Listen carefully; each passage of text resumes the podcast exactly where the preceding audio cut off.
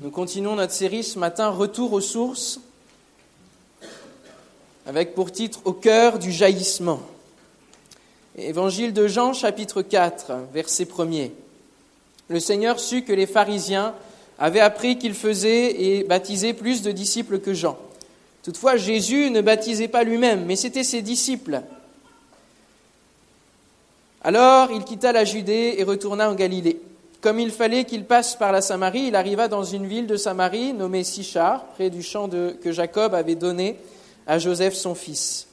Là se trouvait le puits de Jacob.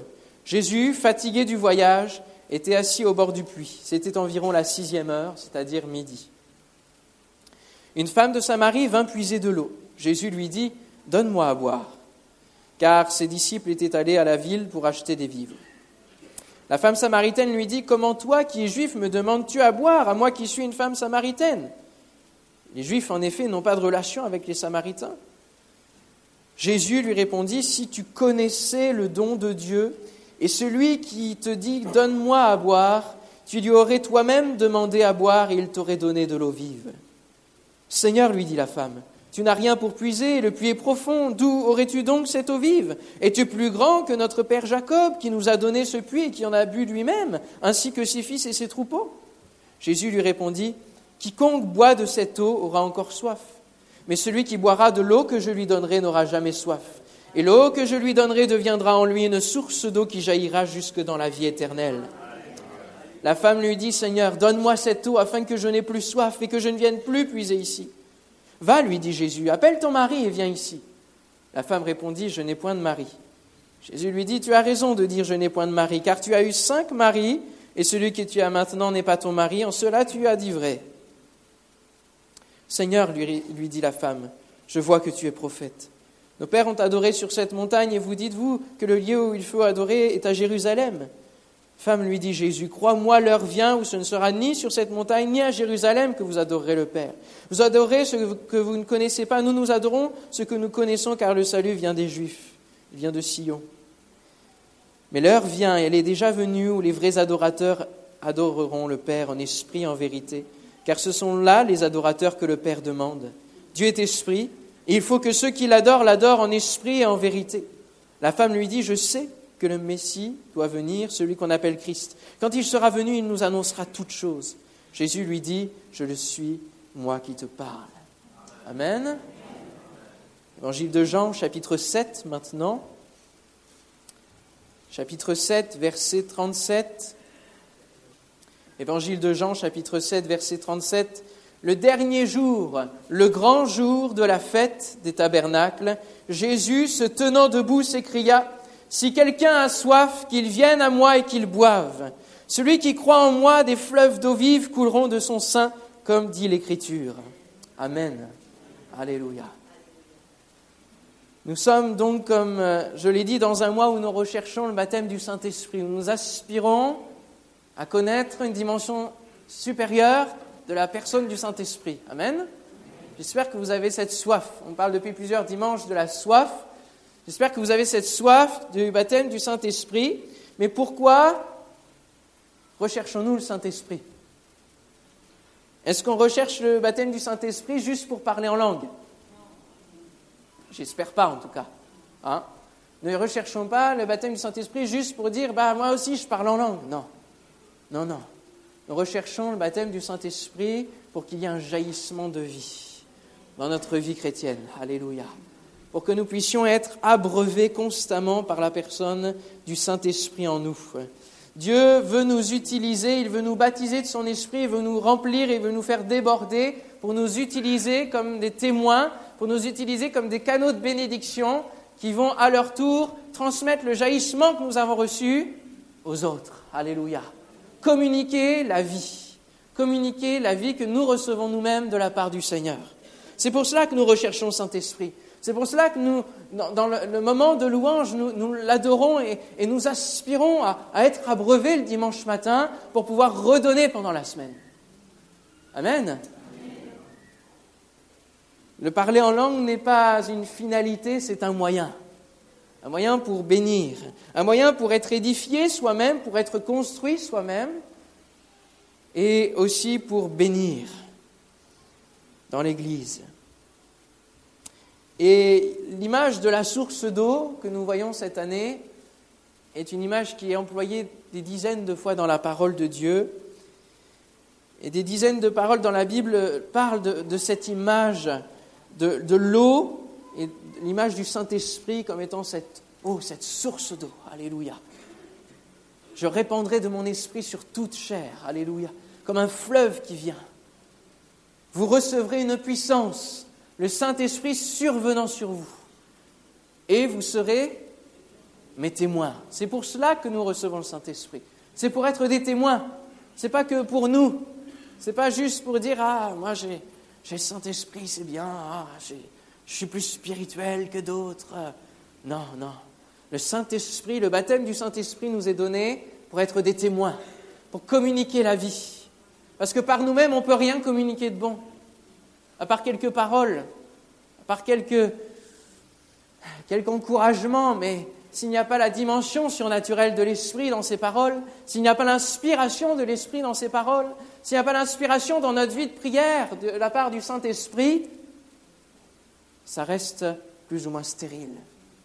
Ça ne va pas jusqu'à ce que Dieu voudrait faire dans la vie de ceux qui nous entourent. Nous sommes appelés à bénir, nous sommes appelés à, à transmettre ce jaillissement de vie. Et pour ça, il faut être au cœur même du jaillissement. Et il faut être connecté à la source. Alléluia. Et nous savons très bien que lorsque nous expérimentons le baptême du Saint-Esprit, c'est comme un jaillissement qui monte et qui nous fait déborder. Alléluia. Et le signe de ce débordement, c'est le parler en langue. Mais avant de faire cette expérience, il faut être connecté à la source du jaillissement. Tout au long de l'évangile de Jean, nous en avons lu deux extraits, mais il y a cette notion de l'eau qui revient constamment avec euh, au premier chapitre le baptême d'eau de Jésus. Au chapitre 2, c'est quoi? C'est le premier miracle de Jésus et c'est l'eau qui est transformée en vin. Jean chapitre 3, Jésus enseigne à Nicodème qu'il faut naître d'eau et d'esprit. Au chapitre 4, nous l'avons lu, c'est la Samaritaine qui vient puiser de l'eau qui ne désaltère qu'un temps. Jean chapitre 5, c'est la guérison à la piscine de Bethesda. Jean chapitre 6, Jésus marche sur les eaux. Jean chapitre 7, c'est l'appel à venir à la source. Jean 9, c'est la guérison de l'aveugle au réservoir de Siloé. Jean 10, c'est le retour sur le Jourdain. Jean 11, c'est Jésus qui pleure. Jean 12, c'est l'onction de Jésus. Jean 13, c'est le lavement des pieds. Jean 19, c'est l'eau qui coule de son côté percé. Et ça se termine, Jean 21, avec la pêche miraculeuse après la résurrection. L'eau, c'est la vie. Et l'eau spirituelle, l'eau que Jésus veut nous donner, c'est notre vie spirituelle, c'est notre vie pour l'éternité. Alléluia. Est-ce que nous prenons soin de notre vie éternelle? Est-ce que nous préparons notre éternité? Allô? C'est là qu'est le décor, hein c'est pas devant moi qu'il est le décor. Est-ce que vous préparez votre éternité? Est-ce que vous êtes connecté à la source d'eau? La source d'eau qui jaillit. Ce matin, Jésus veut nous adresser deux messages. Le premier, dans ce verset de Jean, si tu connaissais le don de Dieu. Si tu connaissais le don de Dieu.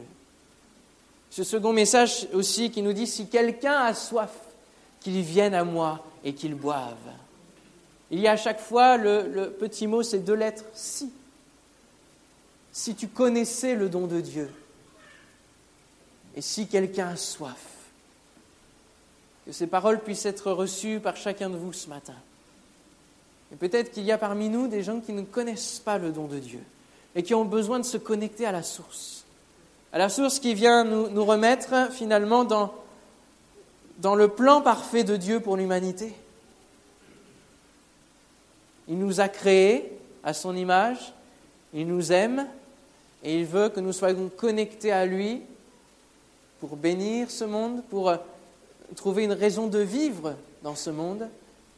Et peut-être que vous n'êtes pas connecté, que vous n'êtes pas connecté à la source, que vous ne connaissez pas le don de Dieu, tout simplement parce qu'il y a la barrière du péché, parce qu'il y a, parce qu'il y a l'ignorance, parce qu'il y a tout cela, parce que vous n'avez jamais peut-être entendu parler de cette source d'eau qui vient régénérer notre vie, notre cœur, notre âme, qui est une source de paix, une source d'amour, une source de joie incommensurable, une, paix qui surpasse toute intelligence et qui est durable. Amen. C'est une eau qui désaltère. Alléluia. Comme le dira Jésus, si l'on vient puiser à sa source, nous n'aurons plus jamais soif. Il vient combler notre âme. Blaise Pascal disait que nous avons dans notre cœur un vide qui est en forme de Dieu. Tout simplement parce que Dieu nous a créés, il nous a créés avec une âme, il nous a créés avec un cœur qui a besoin d'être comblé par sa présence, par sa vie. Alléluia. Si tu connaissais le don de Dieu, vous êtes peut-être ce matin dans la même situation que la Samaritaine qui vient à l'heure du midi seule dans le désert, à l'heure où il fait le plus chaud, qui vient puiser à la source, à la seule source qu'elle connaît. Mais comme elle sait qu'elle a une mauvaise vie, qu'elle a une mauvaise réputation, elle vient à, l'heure de midi pour ne pas être vue des autres, alors que tout le monde dort, que voilà, les volets sont fermés, qu'il y, a, y a les rideaux, tout cela. Elle sort pour puiser de l'eau. Peut-être que vous êtes seul, comme la Samaritaine, à venir à un puits, la seule solution que vous connaissez. Vous vous réfugiez peut-être dans le travail, vous vous réfugiez peut-être dans, différents types de sources, mais qui ne vous abreuvent pas. Vous ne connaissez pas vraiment Dieu, vous avez quelques notions de croyance de la part de vos parents peut-être, ou de votre culture, mais, mais sans vraiment beaucoup de conviction. Et vous venez puiser à chaque fois dans une source qui ne désaltère pas. Peut-être que vous êtes dans une autre situation, alors que Jésus est là dans la foule Peut-être que vous faites partie de la foule lorsqu'il va crier Si quelqu'un a soif, qu'il vienne à moi et qu'il boive. Il se trouve à ce moment-là dans la fête des tabernacles. Et la fête des tabernacles, c'est la liesse complète dans Jérusalem. Ça bouge de partout. Il y a des gens qui, fêtent parce que c'est la fête de la récolte. On a chanté, c'est le jubilé. Eux, pour eux, c'est la fête de la récolte. C'est la bénédiction de Dieu sur les terres, sur les champs, sur tout cela. Et donc c'est la joie, c'est la fête, ils viennent offrir des sacrifices dans le temple. Mais peut-être que vous êtes dans cette foule. Peut-être que vous êtes dans la foule du monde, dans la liesse du monde. Peut-être que vous avez plein d'amis, vous avez plein de choses. Vous avez l'impression que votre vie est comblée. Mais quand vous vous retrouvez seul chez vous, vous retombez dans ce vide qui est là, dans ce manque. Et je pense que nous avons tous expérimenté ce vide en forme de Dieu. Nous avons tous expérimenté un retour à la réalité où nous pensons à notre éternité, où, nous disons, mais il me manque quelque chose. J'ai soif de quelque chose de plus pour ma vie. J'ai soif de quelque chose de concret, de solide, qui vient me donner d'avancer pas après pas avec victoire. Votre âme reste peut-être assoiffée et vous n'êtes pas épanoui dans votre vie. Et peut-être que Jésus est dans votre vie, peut-être. Mais vous êtes accaparé par tellement de choses, tellement d'événements, le rythme frénétique de votre vie fait que Jésus est là dans votre vie. Oui, vous venez le dimanche matin. Mais, mais finalement, c'est comme si Jésus était dans votre vie, mais il est là en train de crier, mais c'est comme un, un, meuble devant lequel on passe. On y prend point garde. On avance, on, on, fait ce qu'il faut faire, on fait notre prière, on fait notre sacrifice de louange. Mais Jésus est en train de crier là. Il est en train de crier, il est en train de te dire, si quelqu'un a soif, qu'il vienne à moi et qu'il boive. Tu ne peux pas rester décroché de la source. Il faut être constamment connecté à la source. Peut-être que vous êtes dans cette situation-là. Connaissez le Seigneur, vous êtes là ce matin. Mais Jésus crie au milieu de nous, si quelqu'un a soif, qu'il vienne à moi. Tu n'es plus connecté à la source. Et tu as besoin d'un jaillissement, tu as besoin de venir au cœur du jaillissement de la vie, de ma vie. Jésus voyait pendant son ministère une foule languissante et abattue comme des brebis qui n'ont pas de berger, ne sachant pas où aller pour se désaltérer. Jésus est venu sur cette terre, mon frère, ma sœur, mon ami, pour nous conduire. Alléluia. Pour nous conduire à la source. Pour nous montrer le chemin, il est là. Alléluia. Et je suis venu pour être la connexion de cette source, pour rétablir la source. La source qui était bouchée par la barrière du péché la source bouchée, parce que notre péché a bouché notre cœur, a éteint notre conscience, sans reconnaître le bien du mal. Et Jésus est venu sur cette terre pour faire sauter tout cela, pour faire sauter le bouchon. Alléluia. Alléluia. Et nous reconnecter à la source, nous reconnecter au Créateur et recevoir de lui toute bénédiction. il faut commencer par le début. Si tu te sens comme dans un désert et toutes les sources auxquelles tu as goûté étaient amères, viens boire de l'eau vive auprès de Jésus. Tout ce sur quoi tu peux t'appuyer s'effondrera un jour ou l'autre. Rien n'est éternel sauf Dieu et nos âmes. Alors la question, la première question ce matin, mon ami, mon frère, ma sœur, es-tu passé par la croix? Es-tu passé par la croix? Parce que c'est là qu'est la source du jaillissement. C'est là que se trouve Jésus. C'est là que l'eau a jailli de son côté percé. C'est là que le sang de Dieu, Alléluia, le sang de Jésus, du Fils de Dieu, a coulé pour chacun de nous. Et le sang, c'est la vie. Alléluia. Le sang, c'est la vie. Es-tu passé, mon frère, ma sœur, par la repentance? Qu'est-ce qui fait que la source de Christ passe en nous? C'est la repentance. Qu'est-ce qui fait que, de notre côté, alors que Jésus, lui, il a, été ce rocher frappé, comme dans le désert avec Moïse, où Moïse a pris la verge et il a frappé le rocher, le rocher a fait jaillir une source d'eau pour abreuver le peuple de Dieu qui était dans le désert, qui murmurait et qui se mourait. Jésus est venu, il a été frappé du Père, la source coule, la croix, elle est actée. Qu'est-ce qui fait que de notre côté, la source va couler? Qu'est-ce qui va faire qu'on va raccrocher à cette source? C'est la repentance. C'est la repentance. C'est la conviction que le Saint-Esprit va mettre dans notre vie la conviction de péché, de justice et de jugement. Es-tu passé par la véritable repentance? C'est cette fracture du cœur qui va permettre l'écoulement de la vie de Dieu en nous. Alléluia. Dans Jean chapitre 6, avant que Jésus monte à la fête et, proclame cette parole, annonce cette parole, plusieurs disciples vont l'abandonner parce qu'il va dire, la, parole que tu nous donnes, elle est dure.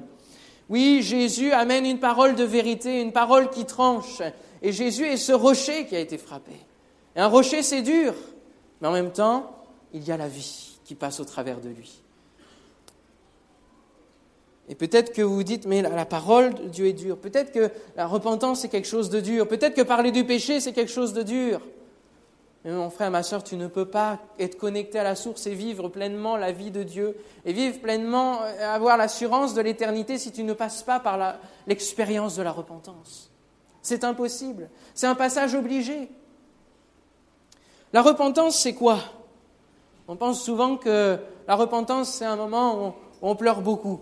Certes, certes, ça arrive pour beaucoup que l'on pleure au moment de la repentance. Et la repentance, ce n'est pas pleurer sur sa personne, ce n'est pas pleurer sur, sur ses erreurs. La repentance, c'est une conviction.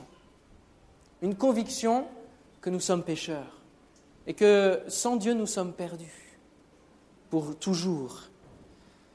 La repentance, c'est le travail de l'Esprit en nous qui nous convainc de notre péché et nous montre qui nous sommes réellement sans Dieu, quel est l'état de notre cœur, plein de péchés et perdu. Et l'on voit ici Jésus avec la Samaritaine. Il va lui révéler son péché. Et lui dire, tu, tu, tu as raison de dire, je n'ai point de mari, car tu as cinq maris. Et celui que tu as maintenant n'est pas ton mari. En cela, tu dis vrai. Jésus révèle notre péché par la puissance de son esprit. Il nous convainc de péché, de justice et de jugement. De la même manière, alors que la fête se déroule, la fête des tabernacles se déroule, il va aussi dévoiler que le peuple, là, dans la foule, il va dire, Moïse ne vous a-t-il pas donné la loi? Et nul de vous n'observe la loi. Voilà l'état réel d'une vie sans Dieu. Voilà l'état réel aussi d'une vie parfois avec Dieu, où nous continuons à nous battre contre le péché. Ce n'est pas terminé tant que nous sommes sur cette terre. Nous continuons à nous battre contre le péché. Mais si nous sommes connectés à la source, alors nous avons la victoire quotidiennement. Alléluia. La vie chrétienne, c'est la victoire quotidienne sur le péché. Merci Seigneur. Il faut faire face à la réalité parfois. Trop souvent nous fuyons face à la réalité de notre cœur, de notre vie. Et Jésus va dire, mais ne jugez pas selon l'apparence, mais jugez selon la justice. Le Saint-Esprit vient nous convaincre de la véritable justice, pas celle des hommes, pas, notre propre justice, mais celle de Dieu, qui un jour nous fera tous comparaître devant son tribunal. Et en fonction de si nous avons mis foi en la source divine, ou si nous avons refusé cette source, nous jugera d'une manière parfaite et équilibrée. Es-tu passé par la repentance? Mon frère, ma sœur, dans l'expérience de la repentance, il y a ce fait-là de, de, ressentir notre misère spirituelle, notre sécheresse, notre désert. Mais il ne faut pas rester dans cette étape-là. Il ne faut pas rester dans cette lamentation en disant je, je suis perdu, je suis mauvais, je suis nul, je n'y arriverai jamais. Non. La deuxième étape de la repentance, c'est la reconstruction. Et ça aussi, c'est l'œuvre de l'Esprit. Amen. La reconstruction la, remontée de la pente. Alléluia. Le Saint-Esprit vient nous reconstruire tout simplement parce que, en voyant notre état de misère spirituelle, nous ressentons le besoin du pardon divin sur notre vie. Le, besoin que le sang de Jésus coule sur notre péché pour venir nous purifier. Et alors, en ressentant le pardon divin, nous recevons cette grâce imméritée et nous pouvons bénéficier de l'amplitude du salut que Christ nous donne. Et c'est pour cela qu'Ésaïe, au chapitre 12, verset 3, euh, déclame, Vous puiserez de l'eau avec joie aux sources du salut. Alléluia. Aux sources du salut. Nous, nous, devons, certes, d'une part de la repentance, vivre un côté euh, quelque part noir, triste, mais derrière doit se suivre la joie. Alléluia. La joie. Nous choisissons un nouveau chemin. Nous entrons dans une nouvelle vie. C'est ça la repentance. Ce salut qui nous procure la joie, parce que tout n'est que grâce en Jésus. Tout n'est que grâce. Et la source à laquelle Dieu veut vous faire boire ce matin, c'est une source de grâce, une source de bénédiction, une source qui vient réparer. Alléluia. Qui vient réparer ce qui en vous a pu être fracturé blessés.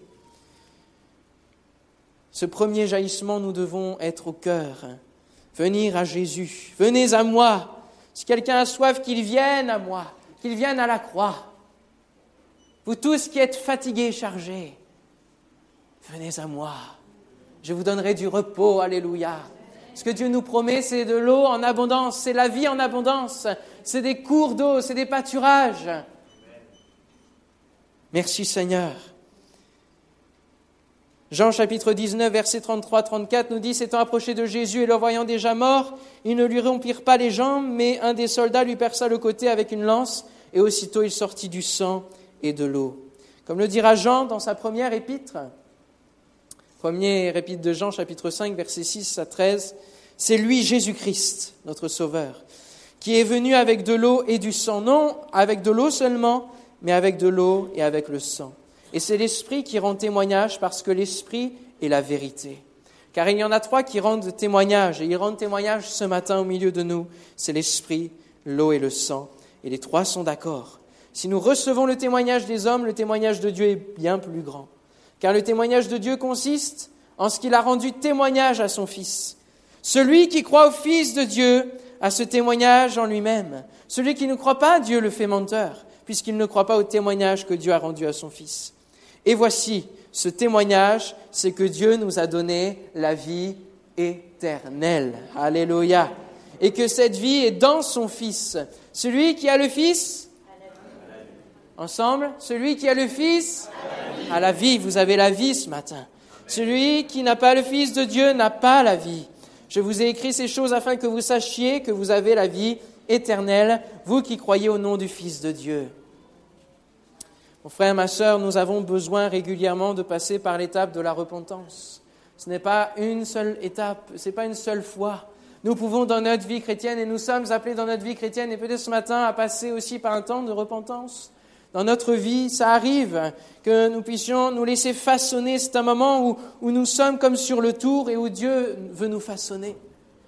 Et il répand son eau de nouveau. Peut-être que notre poterie avait séché, il répand son eau et il nous reforme. Alléluia. Il y a parfois où je suis passé par des moments de repentance. Et je me souviendrai, une fois, nous étions à l'école biblique, nous étudions les actes des apôtres, puissance de l'esprit qui vient. Et nous avons, le professeur a choisi de, faire un temps de prière là en plein milieu du cours. Alors que nous prions tout simplement pour que Dieu nous visite, que Dieu pose sa main sur nous, que Dieu ancre sa parole dans nos vies, un à un, l'un après l'autre, les larmes, les sanglots, la puissance de l'Esprit descendue sur chacun de nous. On était comme, on était vautrés sur nos tables à, pleurer vraiment sur notre, sur notre misère spirituelle, sur notre pauvreté spirituelle. Nous avons besoin de passer par des temps de repentance. Et les temps de repentance sont là vraiment pour nous façonner. Je me souviens, une fois, je revenais sur Bordeaux, je revenais de Normandie, je revenais sur Bordeaux, et alors que j'écoutais des chants euh, sur le, prince de la paix, la conviction de péché. Alors, euh, j'étais au volant et le Seigneur a permis que, bon, je ne sais pas, j'ai pleuré, mais j'ai vu quand même. Mais, une conviction, et, c'est comme si ça me préparait aussi à des épreuves futures. Il faut que nous soyons sensibles à l'état de notre cœur, parce que notre cœur est ce réceptacle de cette source d'eau. Il ne faut pas que notre cœur se bouche à nouveau, il ne faut pas que notre cœur, euh, y ait une eau stagnante. Mais la repentance permet de faire le nettoyage. Alléluia. Et avant d'être au cœur du jaillissement, avant de vivre la, plénitude du Saint-Esprit, il faut revenir par cette étape de reconstruction. Il répare nos blessures passées, nous prépare à celles à venir. Et nous sommes appelés à vivre et à produire et à faire jaillir, dans Matthieu 3, 8, produisez donc du fruit digne de la repentance. La repentance, c'est quelque chose qui se voit, mon frère, ma sœur. Ça doit se voir. Et le fruit, le fruit de l'esprit, c'est l'amour, la joie, la bienveillance, la douceur, etc. Ça, c'est une partie des fruits dignes de la repentance. Mais le fruit digne de la repentance, c'est un changement total de vie, un changement de, mentalité. C'est des habitudes mauvaises qui tombent. C'est une remise en ordre de notre vie, de notre conscience. C'est le développement du fruit de l'esprit que vous pouvez lire dans, dans Galates 5. Et c'est faire les choses dans l'ordre. Bien souvent, on veut être béni. Qui n'est pas venu ce matin pour être béni? Je vois pas de main levée. En effet, on est tous là pour être bénis. On est tous là pour être bénis. On est tous là pour voir des choses changer, dans notre vie. On est tous là pour voir le Saint-Esprit agir en nous. Mais est-ce qu'on fait les choses dans l'ordre?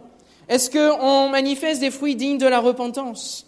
Est-ce qu'on montre quelque part hein, que euh, nous, sommes agréables au Seigneur? On veut être béni, mais on reste dans des situations de péché. On continue à, être dans le concubinage, à, mentir, à, travailler au noir, etc. Et on s'attend et on s'étonne que ça ne marche pas dans notre vie. Et on s'étonne que la bénédiction, elle est, moindre que ce qu'on attend.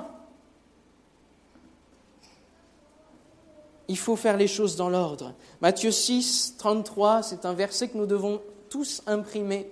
C'est un verset qui fait partie du sermon sur la montagne. Cherchez d'abord le royaume et la justice de Dieu, et toutes ces choses vous seront données par-dessus. Bien souvent, nous recherchons toutes les choses qui nous sont données par-dessus. C'est à ça qu'on s'attache. C'est ça qu'on demande dans nos prières. Mais est-ce qu'on s'occupe de chercher le royaume et la justice de Dieu? Est-ce qu'on s'occupe de chercher la vraie source d'eau? Est-ce qu'on s'occupe de venir chaque dimanche matin en disant Seigneur, j'ai soif de toi et j'attends, Seigneur mon Dieu, que ce soit toi qui me connecte et je veux tout te donner, ma vie complètement. Alléluia. Et alors la bénédiction vient derrière. Venons recevoir ce que Dieu veut faire en nous, mais pas de venir pour recevoir ce que nous nous attendons. Amen. Venons pour recevoir ce que Dieu veut déposer dans notre cœur.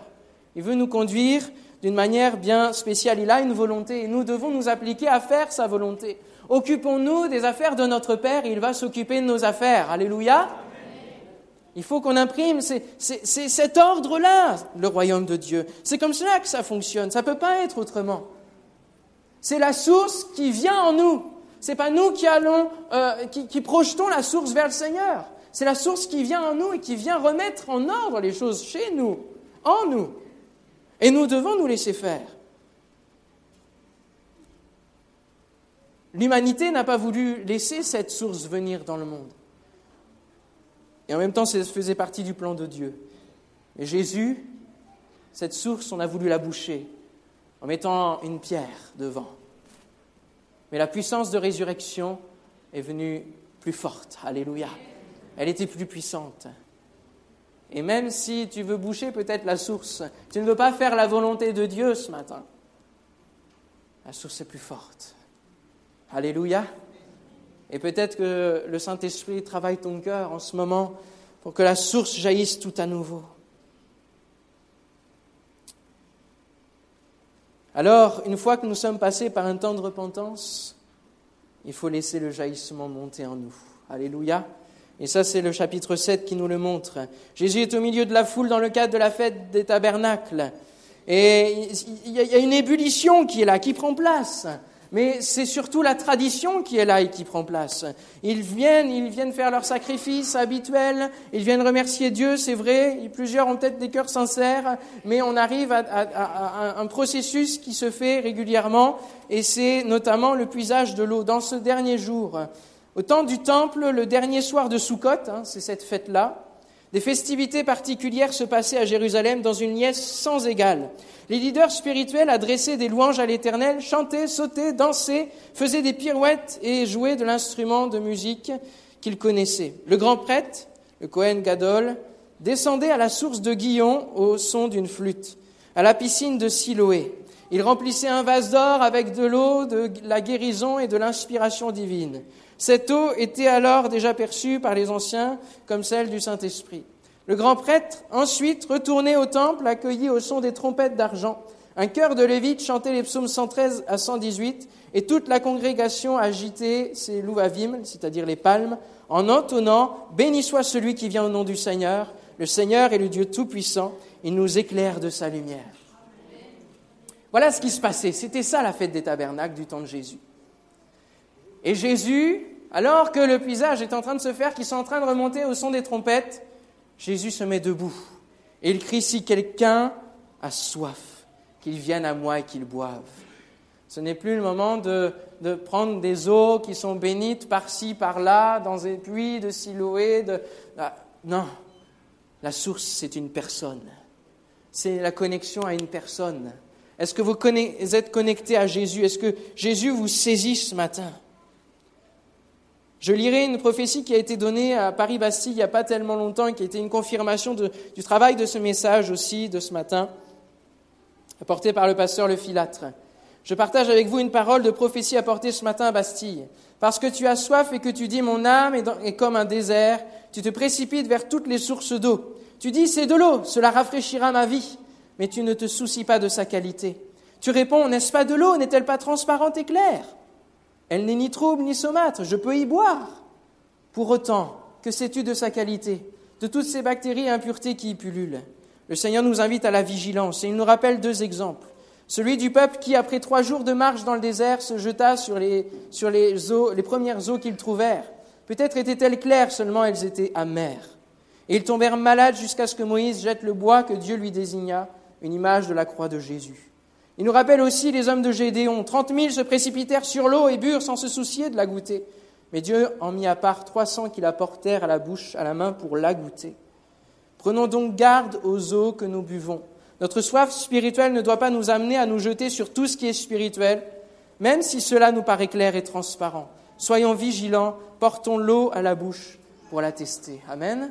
Je trouvais que c'était important de, pouvoir la donner parce que ça, rentre complètement dans ce que Dieu veut nous dire ce matin. Jésus, au travers de ce chapitre 7, il monte à la fête, il monte. Et je regarde l'heure, il est déjà 5. Mais en fait, il vient, il vient tout doucement. Si vous lisez le chapitre 7, je vous invite à le lire. Il va venir, mais vraiment tout discret, tout discret. Et en fait, petit à petit, il va monter, il va enseigner au temple, il va enseigner jusqu'à s'écrier et à se tenir debout. Et c'est ça le jaillissement que Dieu veut mettre en nous au travers du Saint-Esprit.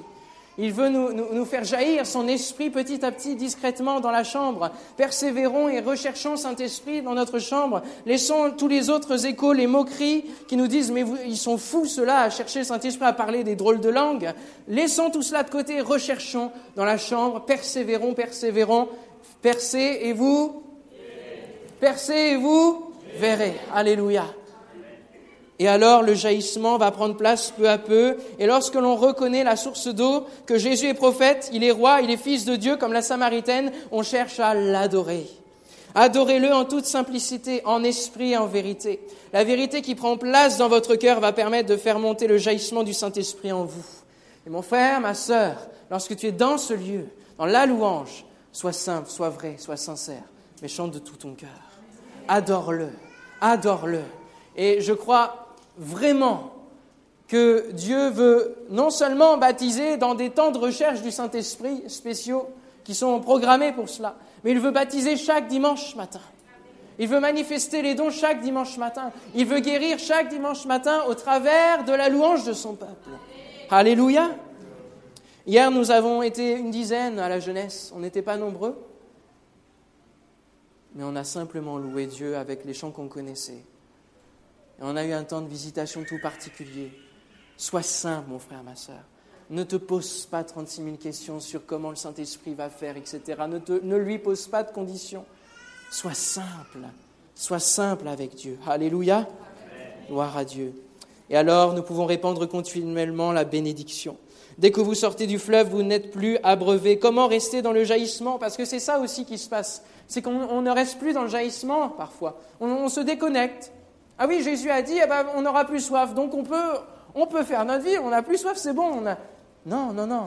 Jésus a dit, celui qui vient à moi, qu'il boive. Et dans ce, verbe boire, il y a un, qui, qui impose une notion de continuellement de continu. Continuellement, il faut venir boire à la source, continuellement, il faut rentrer toujours plus dans ce fleuve, dans ce ruisseau de Dieu qui est plein d'eau. Alléluia. Lisez Ézéchiel 47, cette vision d'Ézéchiel, où il plonge petit à petit, il avance jusqu'au milieu du torrent, où il ne contrôle plus, où il se laisse emporter. Alléluia. Est-ce que vous vous laissez emporter par la puissance de l'Esprit? Est-ce que vous êtes à ce point-là de la vie de Dieu? Il veut produire en vous la vie. Il veut que vous soyez un arbre planté qui porte du fruit. Sur le torrent, sur ses bords, de chaque côté, croîtront toutes sortes d'arbres fruitiers. Leur feuillage ne se flétrira point, et leurs fruits n'auront point de faim. Ils mûriront tous les mois parce que les eaux sortiront du sanctuaire. Leurs fruits serviront de nourriture et leurs feuilles de remède. Est-ce que votre fruit, au quotidien, nourrit ceux qui vous entourent? Est-ce que euh, votre feuillage, vos mains bénissent ceux qui vous entourent? Est-ce qu'il y a un jaillissement de vie lorsque vous priez pour les autres?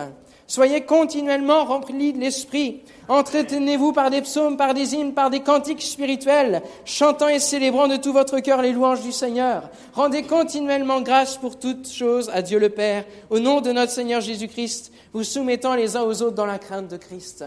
Nous voyons une progression dans notre département, le Seigneur agit, alléluia. Nous voyons aussi une progression dans, la France, il y a des églises qui, ça se réveille, ça commence à venir, c'est encore fébrile, mais Dieu veut continuer. Il faut que nous soyons déterminés, alléluia. Et dans la louange aussi, il faut que ce soit une louange déterminée, conquérante, que nous ayons soif, alléluia. Ne vous laissez pas submerger par l'ennemi au quotidien. Ne vous laissez pas submerger par l'ennemi. On craindra le nom de l'Éternel depuis l'Occident et sa gloire depuis le soleil levant. Quand l'ennemi viendra comme un fleuve, parce que lui aussi c'est un fleuve. Qu'est-ce qui se passera? L'Esprit de l'Éternel le mettra en fuite. Pourquoi? Parce qu'on fuit devant ce qui est plus fort dans le même domaine. Alléluia. Et le fleuve du Saint-Esprit est beaucoup plus fort que le fleuve de l'ennemi. Mon frère, ma soeur, ce matin, sois plus fort par la puissance de l'Esprit de l'Éternel, que tu puisses mettre en fuite le fleuve de l'ennemi dans ta vie. Parce que le fleuve de Dieu qui coule en toi par l'Esprit est plus fort. On fuit devant ce qui est plus fort. Alléluia. Sois un témoin, mon frère, ma sœur. Ce matin, ne restez pas écoutés parler de Jésus, rencontrez Jésus. Soyez connectés à la source, parce que cela nous donne euh, que beaucoup, un beaucoup plus grand nombre crurent à cause de la parole de cette Samaritaine qui a été connectée à la source, qui a trouvé la source. Et ils vont dire même, ce n'est plus à cause de ce que tu as dit que nous croyons, car nous l'avons entendu nous-mêmes, et nous savons qu'il est vraiment le Sauveur du monde. Alléluia. Pendant un temps de jeûne, je termine avec ça, pendant un temps de jeûne, c'est vraiment important.